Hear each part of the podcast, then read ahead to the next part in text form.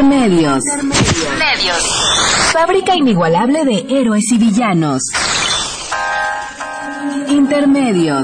Los medios son más que el cuarto poder. Intermedios.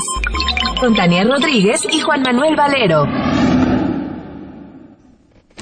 Bienvenidos a Intermedios, hoy 31 de julio del 2014. Los saludamos Tania Rodríguez. Y Juan Manuel Valero con el privilegio de poderlo hacer a través de los micrófonos de Radio UNAM, sobre todo pues ahora que estamos cumpliendo 500 programas. 500 programas de intermedio, Juan Manuel, y para eso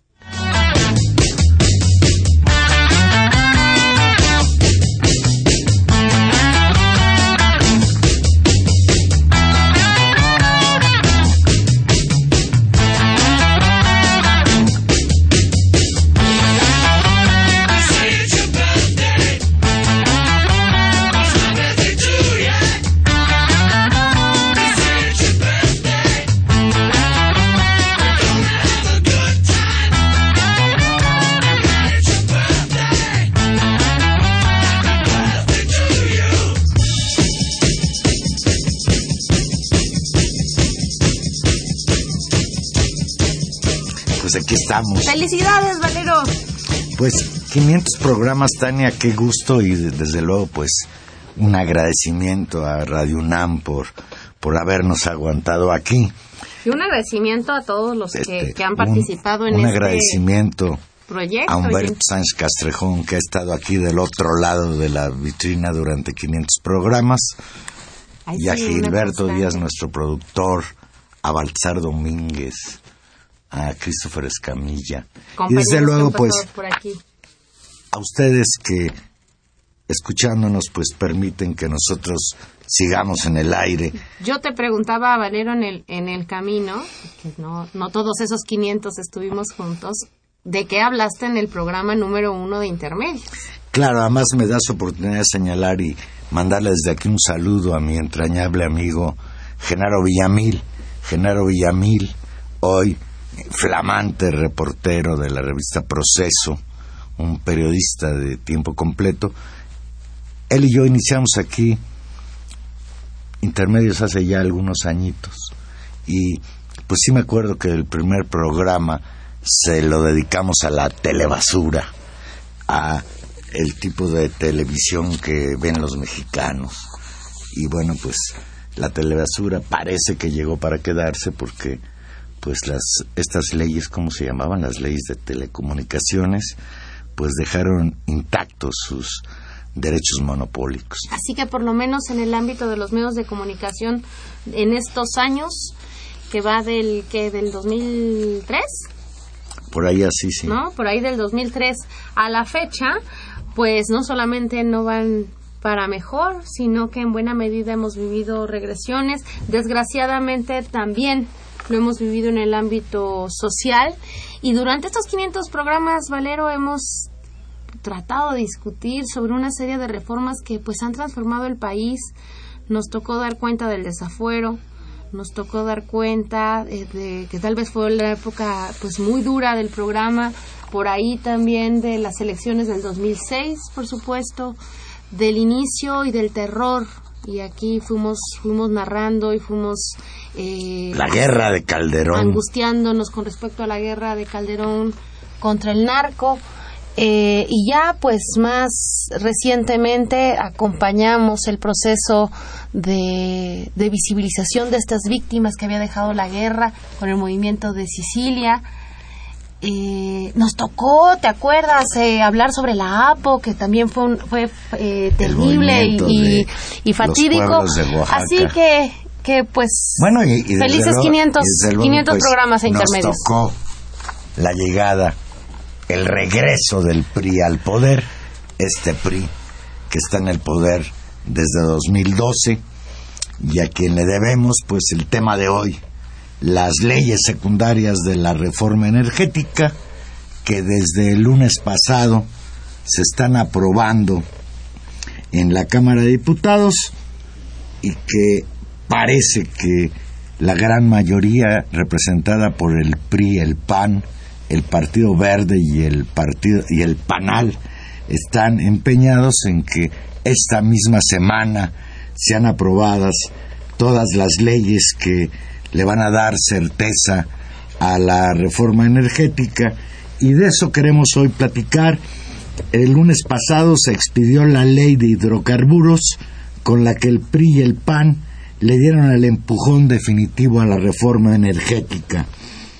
La Cámara de Diputados aprobó la minuta del Senado que expide la ley de hidrocarburos y reforma las leyes de inversión extranjera, minera y de asociaciones público-privadas, que abre a la iniciativa privada las actividades estratégicas de exploración y extracción de petróleo y gas.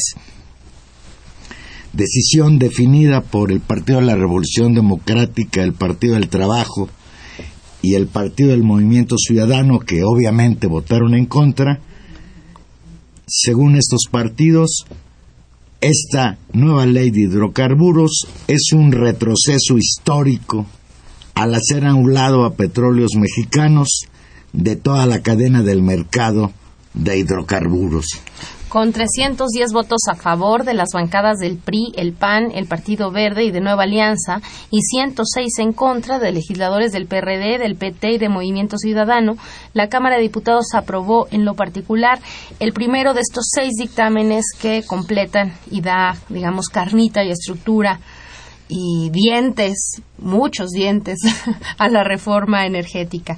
Esta ley ratifica el uso de la técnica de fractura hidráulica para extraer gas asociado a este nuevo gas que todos conocemos como el fracking, que se pretende sea sustituto del combustóleo en la generación de energía eléctrica a pesar de que legisladores del PRD y de Movimiento Ciudadano, y habría que decirlo, de buena parte de la, digamos, de la comunidad científica internacional, porque en muchos otros países este método está justamente a reserva por las consecuencias ecológicas y los riesgos que puede traer, alertaron que se trata de un proceso que contamina el agua utilizada durante la ruptura del subsuelo y vaya, que nos han dicho los especialistas, que contamina, que necesita grandes cantidades de agua. Anoche, esta mayoría, compuesta o encabezada por el PRI y el PAN, con sus dos partidos satélites, el PBM y el PANAL, desecharon una propuesta presentada por el PRD para incluir en la ley de hidrocarburos un principio precautorio y decretar una moratoria en la aplicación de la técnica conocida como fracking, ya que se ha hecho en distintos países, en distintos estados de Estados Unidos y en diversos países de Europa. El daño a la salud, a los habitantes y al medio ambiente es un riesgo permanente en este método de extracción y pues los legisladores priistas, los legisladores panistas, los legisladores del Partido Verde, que ya es una vergüenza y es así como el colmo, este desechan justamente es un partido verde que está a favor de la pena de muerte, pues, que, que esté que esté a, pena eh, a favor de la pena de muerte del campo mexicano, pues no sería ninguna cosa sorpresiva. El martes, un día después, en una segunda y maratónica jornada aprobatoria de las reformas reglamentarias en materia energética, el Pleno Camaral avaló las leyes de la industria eléctrica y de la energía geotérmica, así como diversas disposiciones a la Ley de Aguas Nacionales. A excepción de una propuesta de reforma presentada por el PRI, en voz del presidente de la Comisión de Energía, Marco Antonio Bernal, no se modificó un ápice el contenido de la minuta, a pesar de las más de 300 reservas que los diputados del Partido Movimiento Ciudadano llevaron a tribuna. El procedimiento de descarte de las propuestas de la oposición fue sencillo. La maquinaria del PRI y el PAN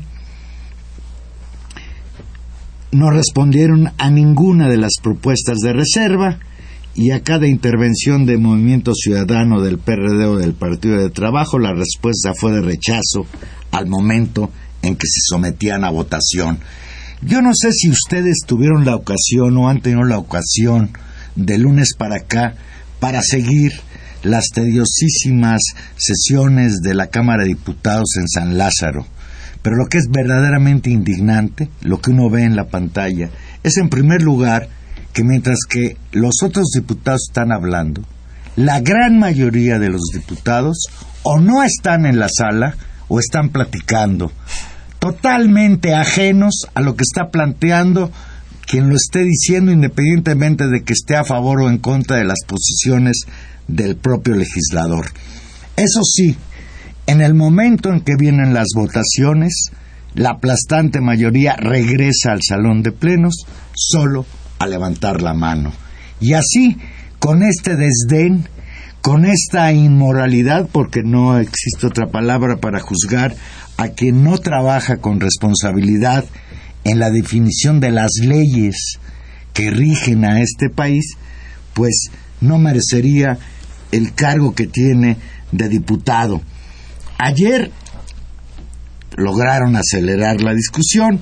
En solo cuatro horas la Cámara de Diputados aprobó convertir en deuda pública los pasivos laborales que Petróleos Mexicanos acumuló en 78 años de existencia y que deberán ser pagados por todos los mexicanos, por ustedes y por nosotros.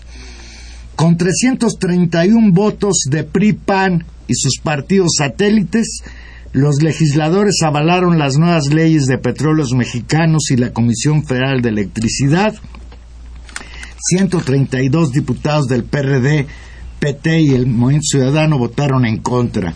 Durante la discusión y defensa del dictamen, los periodistas no pudieron ofrecer datos técnicos que justificaran la adhesión de entre 650 mil millones y 700 mil millones de pesos a la deuda pública. En cambio, no pararon en elogios hacia el presidente Enrique Peña Nieto, quien, de ser un hombre capaz, valiente y patriota, pasó a ser calificado como un estadista gracias a su propuesta de reforma energética. Ricardo Monreal del Movimiento Ciudadano, en la moción suspensiva que trató de ingresar, sostuvo que con estas leyes Pemex y la Comisión Federal de Electricidad están condenadas a desaparecer porque carecerán de los elementos para invertir y competir al discutirse en la Cámara de Diputados también el tema de la corrupción y de la transparencia en petróleos mexicanos y en la Comisión Federal de Electricidad, la legisladora Zuleima Huidobro del Movimiento Ciudadano cuestionó a los coordinadores parlamentarios cuál será su bono especial por traicionar a la patria. Y esto en clara referencia a un reportaje publicado esta semana en su edición del domingo de la revista Proceso, en donde se revela que por avalar las reformas laborales, educativas, fiscales y telecomunicaciones, los legisladores del PRI, del PAN, del PRD, del PBM y del PANAL recibieron algo así como 359 millones de pesos. ¿Qué van a hacer? Le preguntaba la legisladora al, pleno de sus colegas. ¿Qué van a hacer con Carlos Romero de Shams? ¿Lo van a meter a la cárcel? ¿Lo van a desaforar? ¿O qué van a hacer con él? Y esto en el contexto, pues muy claro, de, de estas denuncias que se han presentado también en Estados Unidos y lo que supone, en buena medida, digamos, de, de quiebre para estas dos enormes compañías públicas del país, Pemex y la CFE, que en verdad eh, entran en problemas graves en esta redefinición de lo cual será su papel y en las condiciones de competencia que tendrán que asumir frente al mercado internacional.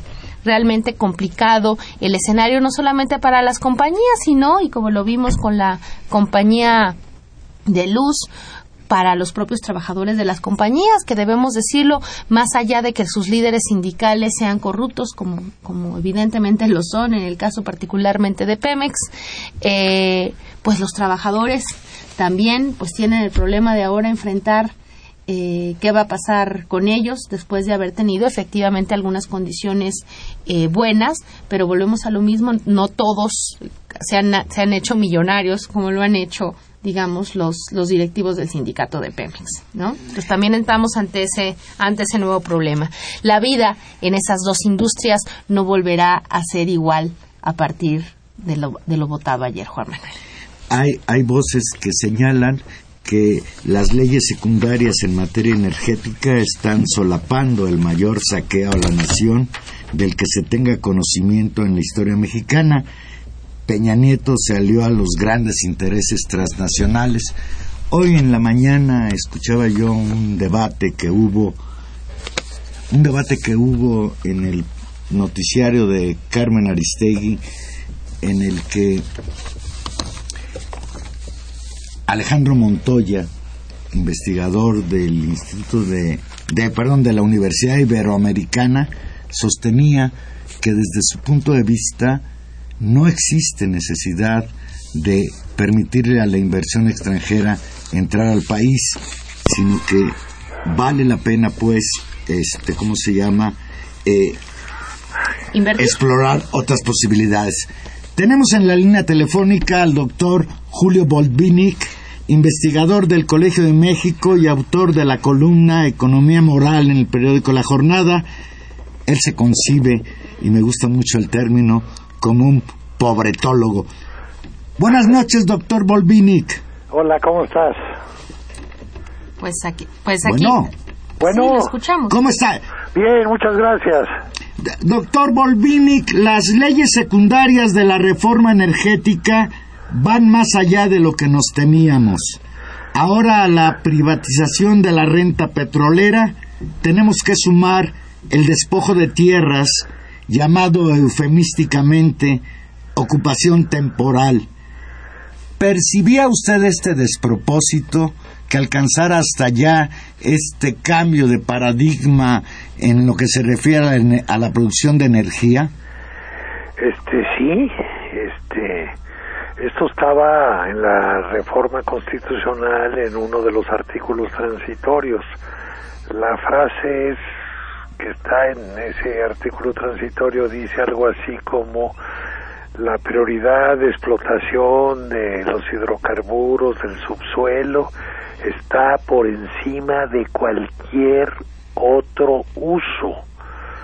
Es una frase terrible. Cuando yo comenté este artículo transitorio en mi columna de economía moral, este dije, ah caray, o sea que si encuentran petróleo con sus exploraciones por satélite o los medios ultramodernos que usan ahora en el zócalo de la Ciudad de México, va prioritario perforar pozos en el zócalo a el uso cívico, político, simbólico que tiene el zócalo de, la, de México. Y textualmente podrían ocupar el zócalo y perforar pozos. Y lo mismo pasaría con unidades habitacionales, hospitales, calles, etcétera. Es, eh, era tan exagerado que cuando empezaron a, a salir las notas sobre eh, las leyes secundarias dije, no hombre, pues estos se quedaron hasta cortos, porque en realidad estaban hablando todo el tiempo y ese ha sido el tema de discusión en las últimas semanas de las tierras de los campesinos y de los indígenas de México. Pero tal como está el texto, absurdo que suena, podría ser al rato las tierras urbanas, los usos habitacionales, eh, políticos, institucionales. Es decir, es una aberración que, que va más allá de toda este, lógica, es una desmesura total.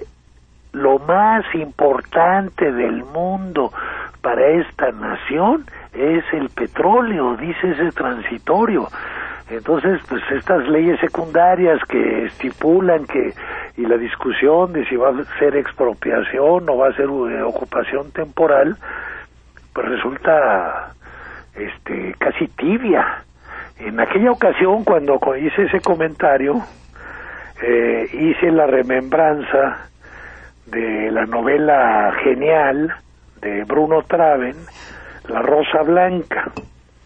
Esta es una novela escrita en 1937, un poco antes de la expropiación petrolera, en la que Traven narra eh, como un indígena, el líder de un, una comunidad indígena, se resiste y se resiste a las ofertas multimillonarias que le hace una compañía petrolera para comprarles sus tierras porque saben que ahí hay petróleo.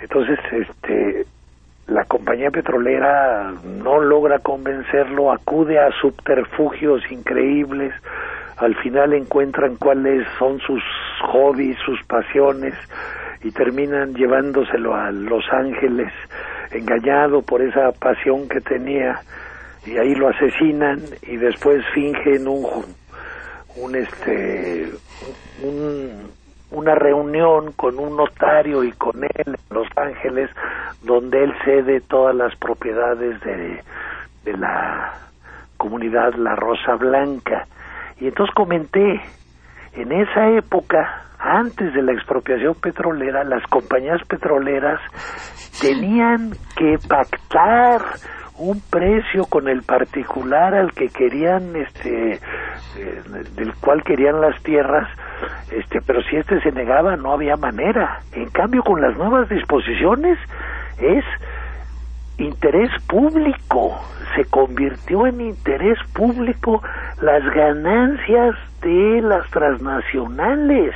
Entonces ahora el pobre propietario de la Rosa Blanca no hubiera tenido ninguna defensa y automáticamente lo hubieran expropiado y tal como están las cosas, la decisión está en la Secretaría de Gobernación que dice que van a negociar con los campesinos, pero si los campesinos no quieren vender, se las van a quitar de todas maneras porque así está el texto. Este, es decir, eh, es una especie de locura. Es, el petróleo se volvió el valor más importante de esta nación, ya no la justicia, no los alimentos, no la felicidad humana, sino el petróleo. Así estamos. Un petróleo, doctor. Buenas noches. Saluda Tania Rodríguez. Buenas noches, doctor. Lo saluda Tania Rodríguez. Un petróleo que además eh, efectivamente serás, eh, será para beneficio de intereses pues de empresas privadas y no de la nación. Yo le preguntaría al respecto de esto que claramente es una especie de despojo o, o tiende a ser una especie de despojo validado por el Estado, fundamentalmente a terrenos en este primer momento, como usted dice, fundamentalmente agrarios, a reservas naturales, a fuentes de agua, a, a este tipo, a este tipo, digamos, de, de comunidades. ¿Cómo afecta, digamos, además a una, una, digamos, una desviación todavía mayor de la economía y del, pues, del, de la quiebra o de esta segunda quiebra, ya no sé cómo referirme, esa del campo mexicano, en un país tan pobre como en el que vivimos, doctor.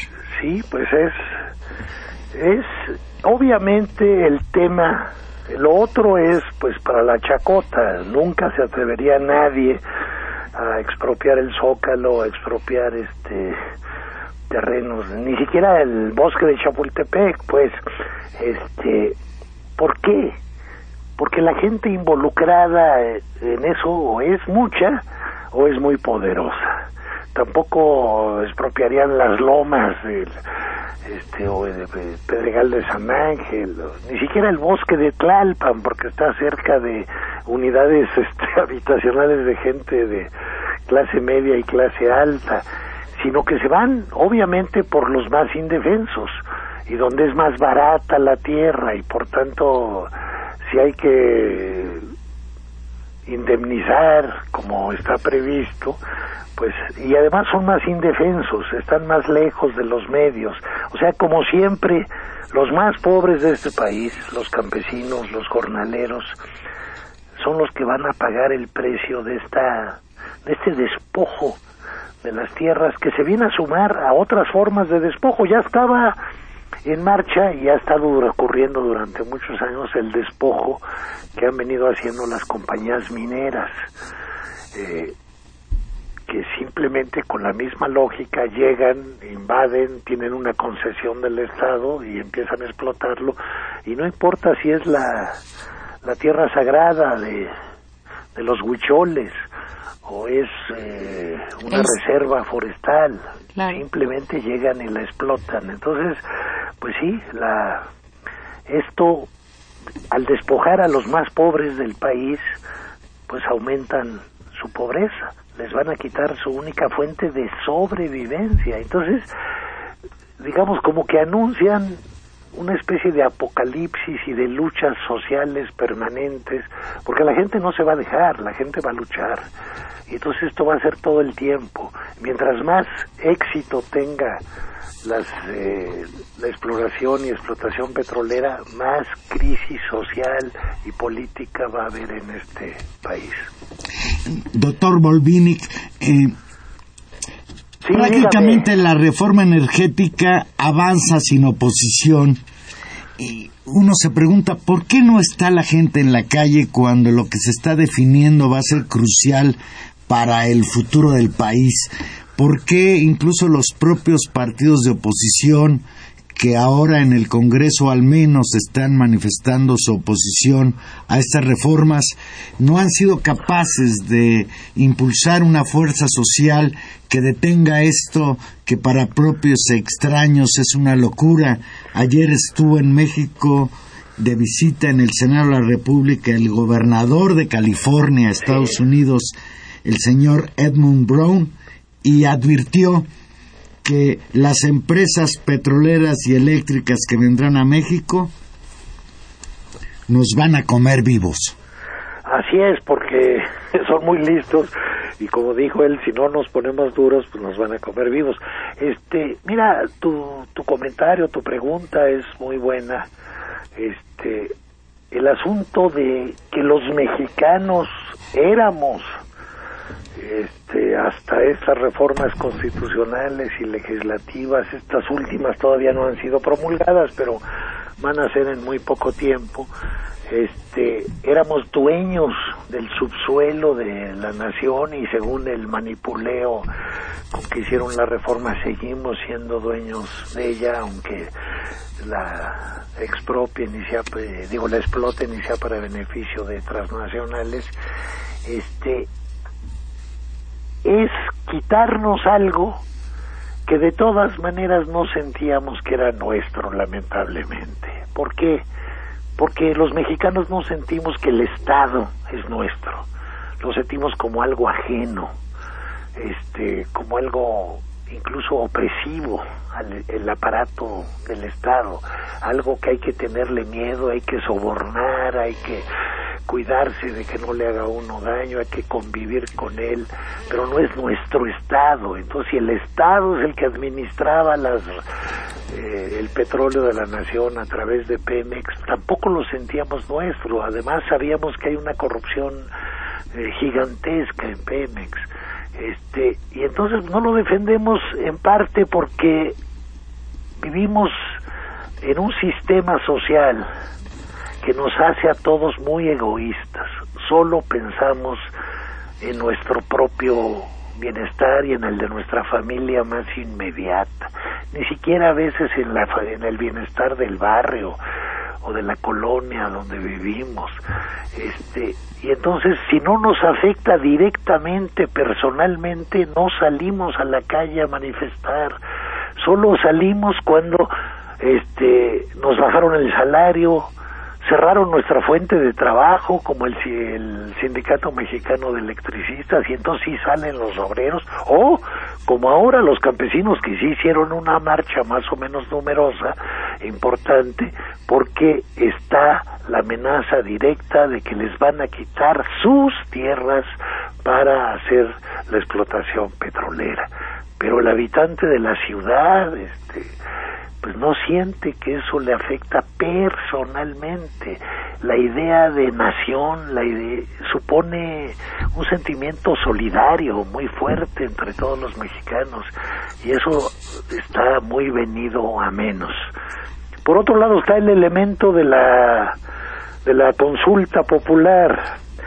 Eh, digamos, eh, en lugar de salir a las calles, tanto el PRD como Morena decidieron vamos a recolectar firmas para la consulta popular. Entonces vamos a ver si por ahí hay alguna luz de esperanza, es la única que nos va quedando. Este, que efectivamente se reúnan los votos, que no se que ni el INE ni la Suprema Corte de Justicia puedan rechazar la solicitud de consulta, que van a ser dos sobre el mismo asunto y que eh, la campaña para votar este eh, negando la privatización, rechazando la privatización, sea suficientemente fuerte e inteligente como para que en, el, en las votaciones del próximo año el no a la este que sería la desexpropiación petrolera este progrese. Esa es, digamos, quizá una explicación política o jurídica de por qué hay tan poca gente en la calle. Hay gente que está recolectando firmas de Morena y dicen los del PRD que también este, están recolectando más firmas. Entonces, sí hay, sí hay algo, digamos, no es una parálisis total. Sí, y, y la, la, dificultad, como usted menciona, de poder ver que, y hay un, hay un elemento ahí concreto, de que estos recursos que finalmente el Estado mexicano administraba, que muchos efectivamente se iban a la corrupción, pero que otros de esos recursos pues también han sustentado las pocas instituciones públicas y los propios, los pocos programas públicos que nos quedan, doctor. Sí, eso muy poca gente sabe. Lo sabemos los lectores de periódicos, los estudiosos del tema, gente como ustedes que están en la noticia todo el tiempo que el financiamiento de que Pemex proveía a las finanzas públicas era central, un billón de pesos es la cifra redonda que aportó Pemex el año pasado a las finanzas públicas. La verdad yo estoy muy preocupado porque yo siento que no están haciendo bien las cuentas y que no van a poder salir librados en el presupuesto este año con todos los cambios brutales que han hecho en la ley de derechos, en eh, cómo funciona Pemex y qué impuestos paga y con toda la el desprendimiento que en la llamada ronda cero Pemex hizo de una parte importante de las reservas probadas del país y que para explotarlas tendrán que ser a través de contratos con, con empresas privadas extranjeras, porque no hay empresas privadas nacionales que sepan algo de petróleo, entonces serán puras transnacionales. Bien, doctor, ¿Qué viene? Eh, ellos siguen prometiendo de una manera, pues, sin sustento alguno, de lo que le están abriendo es las puertas a México, a la modernidad, a que se convierta en un país en movimiento y alcance a convertirse entre las diez primeras potencias mundiales. ¿Qué viene, doctor? ¿Más pobreza para los mexicanos o la promesa de alcanzar la modernidad?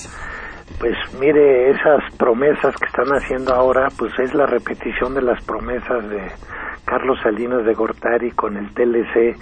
Era eso, era la entrada a la modernidad.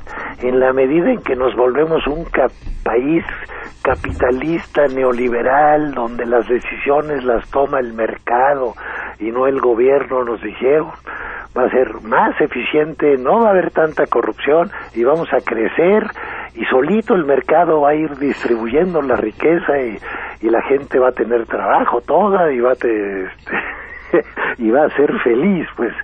Eso fue eh, pues el gobierno de Salinas terminó en 1994 hace 20 años el TLC entró en vigor el primero de enero de 1994, exactamente hace 20 años, y nada de eso ha pasado, al contrario, ha aumentado la pobreza.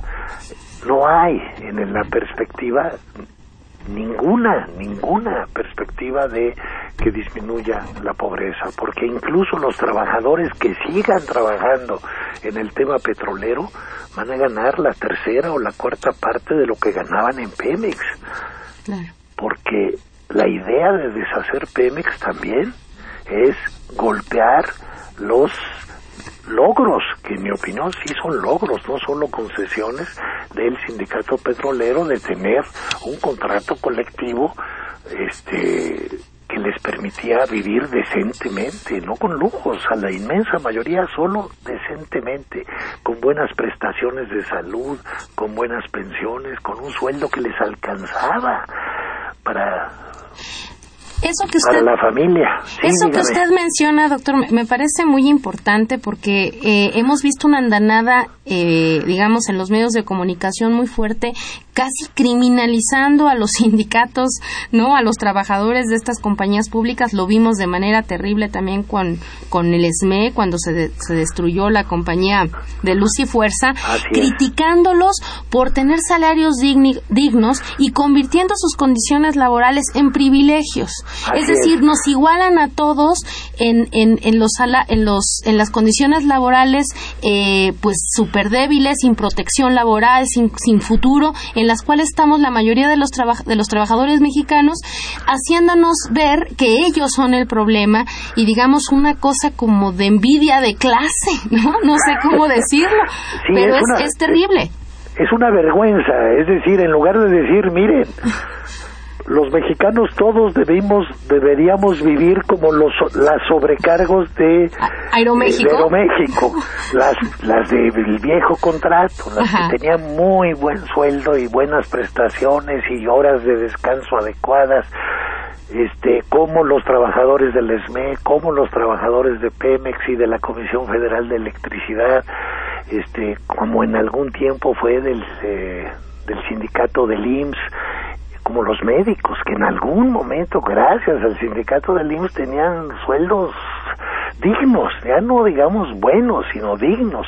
Entonces, en lugar de igualarnos hacia arriba, el discurso del neoliberalismo es igualarnos hacia abajo. El modelo es Walmart, que todos seamos como los trabajadores de Walmart, que ganamos salario mínimo y que nos pueden despedir en cualquier momento porque no tenemos contrato alguno ni protección legal alguna. Inestabilidad en el empleo, precarización sin prestaciones, no los dan de alta en el seguro social y eso es terrible. Y más Eh, pobreza en el país, ¿no? ¿Perdón? Y más pobreza, familias más pobres. Sí, claro, eso es pobreza. No tener este, el acceso al, al IMSS significa que se enferma un pariente y se empeña hasta pues hasta el refrigerador porque no hay de dónde pagar, hay que ir a una clínica privada de esas de barrio que son de muy mala calidad y este jugarse la vida y tratar de salvar al, al pariente enfermo este porque no se tiene acceso a la seguridad social. Eso es lo que quieren y al mismo tiempo manejan el discurso ahora con Peña Nieto de la seguridad social universal, del seguro de desempleo, pero de seguro de desempleo para quién? Si nadie va a tener contrato permanente de trabajo. Ya golpearon a Aeroméxico, ya desaparecieron al ESME, ahora van a desaparecer a los sindicatos este, y los contratos colectivos de trabajo Desaparecieron de a Mexicana también. Hasta que todos tengamos condiciones de trabajo precarias. Ese es el modelo. Y aquí los compañeros, los compañeros de que, que nos acompañan aquí en el radio y nosotros mismos no dejamos de preocuparnos que los universitarios y los que hemos defendido siempre la universidad pública, doctor, tendríamos que estar preocupados, muy preocupados. Claro, porque al rato desconocen nuestros contratos colectivos que hemos logrado con dificultades. Este, tenemos un régimen a medias, eh, con algunos logros cuando vino la sindicalización universitaria, pero con unas arbitrariedades gigantescas por parte de las autoridades y no los pueden también desaparecer. Nos pueden quitar todas las prestaciones este, que tenemos hasta el año sabático que tenemos los profesores universitarios hasta y el y el SNI todo eso nos los pueden quitar o sea cuando veas al vecino rasurar pon tu barba a remojar dice el dicho En este caso, para que no te duela porque de igual te van a rasurar en este caso no se trata de rasurada, sino de tras- Trasquilada. En este caso es trasquilada, creo Así yo. es, así Doctor, finalmente hay quien señala que lo que va a suceder con la reforma energética, lo que trae aparejada es el peor saqueo en la historia del país. ¿Le parece una expresión exagerada? a ver no te entendí perdóname me puedes Hay repetir? quien sostiene que la reforma energética traerá consigo el peor saqueo en la historia del país. Sin duda, no, sin duda es es una cosa gigantesca, monstruosa. Cada contrato que ahora nos enteramos, había dudas, parecía que iba a ser la Secretaría de Energía la, la mera mera.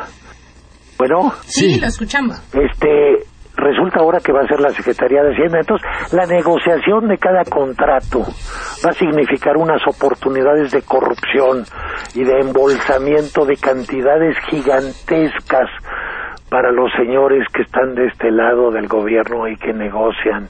Y entonces cada cláusula que ceden y cada que este detalle que añaden este pues va más más y más a la cochinita no que que todos los políticos pues tienen que acumular en parte por porque pues no tienen este seguridad en el empleo. Este nu- nunca han tenido sindicato ni tendrán. Entonces este pero además pues están en un lugar privilegiado donde pueden y ahora va a ser tremendo esa esa posibilidad de, de negociación Pues le agradecemos muchísimo, doctor Volvini. es un placer conversar con gente tan inteligente como ustedes ha Hombre. sido un gusto Doctor, Pues, muchas además, gracias. además es nuestro padrino del programa número 500 de Ay, intermedios. mire qué suerte tengo. Muchísimas gracias, doctor. Muchas gracias. Hasta Gracias, luego. buenas Hasta luego. noches. Vamos a hacer una pequeña pausa y aquí regresamos. Recuerde que estamos en vivo y usted se puede comunicar con nosotros al 55 36 8989 o la sin costo 01800 50 52 688. Say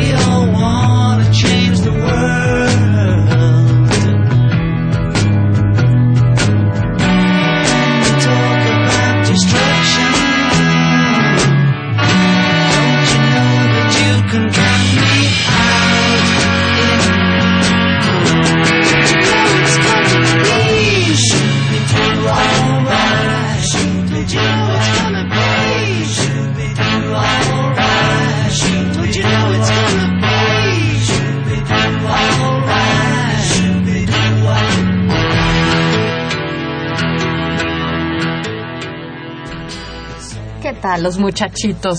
Los muchachitos que nos acompañan hoy en el estudio para darnos ánimos en medio de esta. Revolución, dicen los Beatles. Dice, no te preocupes, todo va a estar bien, todo va a estar bien. En algún momento todo va a estar bien. Pues, pues no, no, Tania, por, por desgracia, la, la realidad es muy cruel. Eh, la situación que estamos viendo en México es terrible, pero también están pasando cosas terribles en otras partes Sí. del mundo. Dice Agustín Mondragón de la Cuauhtémoc, no cabe duda que al llegar los legisladores del PRIAN a robar los recursos naturales se demuestra que el crimen organizado es el que gobierna, castigando empleados pero no empleadores, protegen a los rateros de la nación. Pues sí, complicadísimo. Lucrecia Espinosa de Benito Juárez se refiere a esta discusión que teníamos con el doctor Volvini que dice el pueblo de México no está en las calles porque las por las últimas reformas debido a que el Estado se encargó de destruir nuestra identidad nacional.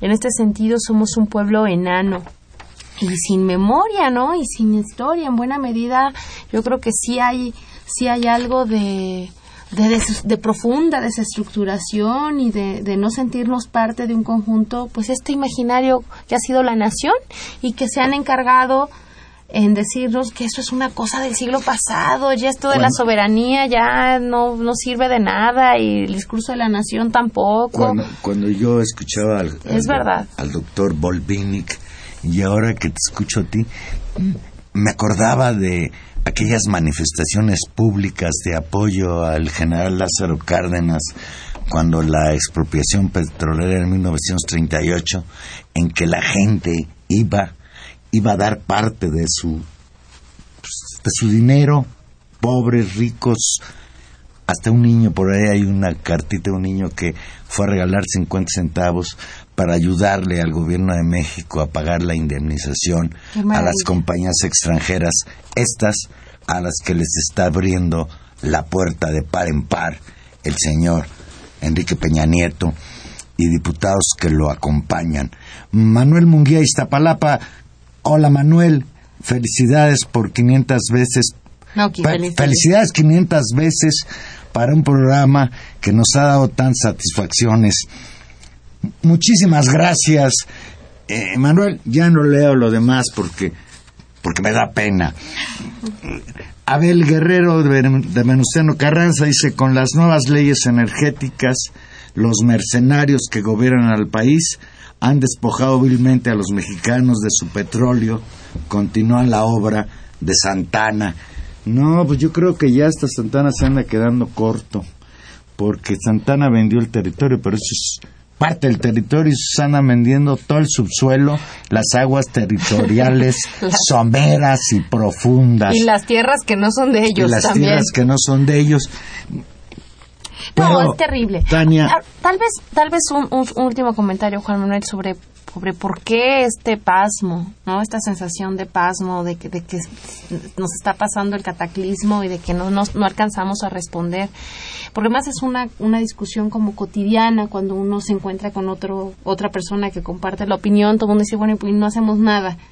Y, y yo he estado pensando y otra vez escuchando al doctor, leyendo las, las, las llamadas, pienso también que son el producto de tantas derrotas acumuladas, es decir, de tanta violencia ejercida sobre, sobre un sector y sobre un proyecto de nación que quería ir caminar hacia otro lado y que ha sido vía el fraude electoral, vía las matanzas, vía los asesinatos, vía incluso este terror que ha sido la guerra contra el narcotráfico, vía la pobreza, vía el engaño en los medios de comunicación, la mentira, la propaganda derrotado, perseguido, aniquilado, golpeado. Es decir, esta sociedad ha salido a las calles muchas veces.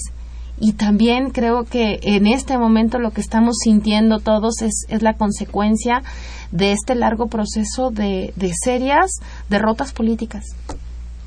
bien, pues pensamos que a fin de semana ya estará concluido el dictamen de las leyes secundarias de la reforma energética. Algunas de ellas con pequeños cambios tendrán que regresar a la Cámara de Diputados, pero son cambios que ha negociado el PRI y el PAN. Ninguna de las reservas propuestas por la oposición ha tenido lugar y de veras como un ejercicio de, de entender cómo se las gasta la clase política mexicana, no sería mala idea que usted le echara un ojo y un oído a lo que está pasando en estos días que se transmite a través del canal de Congreso allá en San Lázaro, donde supuestamente hay 500 personas que nos representan y están muy preocupadas por nuestros intereses. Pero no podemos evadir, Tania, el hablar hoy, en hacer una reflexión en estos últimos minutos del programa sobre la situación que se vive en el Medio Oriente, en donde Israel continúa la sistemática aniquilación de Palestina. Los ataques de hoy cobraron la vida de otras 43 personas. Las acciones militares de la operación israelí llamada Margen Protector, que ya llevan dos semanas, alcanzaron hoy por segunda vez una escuela de las Naciones Unidas para niñas refugiadas palestinas, con el saldo de al menos 20 personas muertas y 90 heridos. El ejército israelí lanzó la operación Margen Protector con el argumento de que jamás usa escuelas y hospitales como depósitos de armas de las milicias palestinas y también túneles para infiltrarse y atacar a Israel. Desde el inicio de la operación, al menos han muerto 1.253 palestinos y el número de heridos supera ya los 7.000. Por la parte israelí se reportan 53 soldados y dos civiles fallecidos, así como un ciudadano tailandés. Más de 215 mil de los alrededor de 1.8 millones de habitantes de la franja de Gaza han buscado refugio en escuelas de la ONU y las cifras no cesan de crecer dado que la ofensiva militar israelí se intensifica. ¿Qué estamos viviendo, Tania? Este horror, un territorio ocupado en 1948 por un acuerdo de las Naciones Unidas, parte de lo que es, de lo que era Palestina, le fue otorgado a Israel para que ya sentara sus bases. Un nuevo Estado, el Estado israelí, como una compensación de lo que sufrieron los judíos durante la, la Primera y la Segunda Guerra Mundial, la feroz persecución de Adolfo Hitler y el nazismo, el holocausto. Y hoy, hoy el holocausto lo practican las víctimas de ayer contra una nueva víctima, los palestinos, que no solo han venido perdiendo año con año sistemáticamente parte de su territorio, sino que hoy además no solo los invaden, sino los están matando. Con el argumento, escuchen ustedes bien, con el argumento de que matar a un niño palestino significa para Israel liberarse de un terrorista en el futuro. Es terrible lo que lo que sucede en esta zona del país justo en estos en estos momentos. Solo voy a leer un fragmento de un texto que escribió ayer para el país eh, Pablo Gentili, presidente del Consejo Latinoamericano de Ciencias Sociales, en el que Leo dos fragmentos. Dice, Gaza es un enorme gueto, una ciudad sitiada, amurallada, que sobrevive como Cisjordania en un régimen carcelario que se agrava cada vez más, cada vez que Israel, bajo el argumento de su autodefensa, inicia un proceso de destrucción masiva de la ya deteriorada, infraestructura urbana palestina escuelas y hospitales, edificios públicos y calles, la red eléctrica y las cañerías son destruidas sistemática e intencionalmente por las bombas israelíes. Las consecuencias del ataque seguirán cuando terminen las bombas.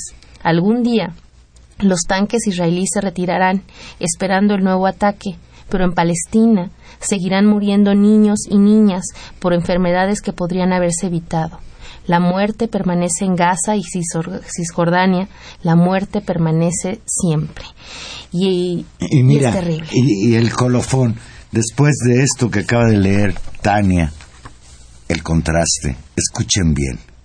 El viernes pasado, el embajador israelí en Washington sostuvo que el Estado de Israel merecía el Premio Nobel de la Paz. El primer ministro Benjamín Netanyahu expresó su derecho a producir muerte y dolor. Dijo, no hay guerra más justa que esta. Más de 80.000 efectivos del ejército israelí que cuentan con los sistemas de armamento más sofisticados, atacando un pueblo prácticamente indefenso, con la complicidad de las Naciones Unidas, que no hacen otra cosa más que declaraciones, sin que nadie se atreva Ah, pues, a decir algo para detener esta carnicería, esta guerra injusta, esta guerra atroz de un país poderoso, Israel, contra un país muy pobre, casi aniquilado, Palestina. Dolorosísimo, Juan Manuel, dolorosísimo el sufrimiento, el sufrimiento de sus niños, de esas niñas, particularmente las imágenes que han circulado de los niños y de las niñas son atroces y dolorosísimo también esta especie de impotencia eh, que compartimos ante sentir que no podemos hacer nada y bueno, está tratando de remediar ese sentimiento de impotencia, pues desde aquí un, un por favor paren, paren ese bombardeo. Detengan la guerra. La condición humana no tiene límites. El desprecio a la vida del otro, el odio, son expresiones de que la humanidad verdaderamente no aprendió de su historia. Y en este caso, el pueblo israelí parece que tampoco, aunque no hay que dejar de señalar que entre judíos de otros países ha habido manifestaciones No, en contra de esta mismo, atrocidad. Y hay incluso manifestaciones dentro del propio Israel en contra de la política de Estado. Y desde luego pues las voces crecerán pero nadie detiene esta carnicería que ya lleva dos semanas y que los bombardeos sistemáticos pues hoy no respetan ni siquiera las escuelas de la Organización Nacional de la, de la, de la Organización Mundial de la ONU. Ya nos vamos. Ya nos vamos, ya nos vamos. Después de que estuvimos Nos tan vamos contentos, nos pusimos tristes, muy tristes, a pero pesar de que debiéramos estar Estar contentos. Estamos contentos por estar nuevamente aquí con ustedes y los esperamos el próximo jueves a la misma hora. Estuvimos con ustedes en los controles técnicos don Humberto Sánchez Castrejón. Gracias Humberto. En la producción Gilberto Díaz y en los micrófonos. Tania Rodríguez, escúchenos el próximo jueves en el programa 501 de Intermedios. Buenas noches.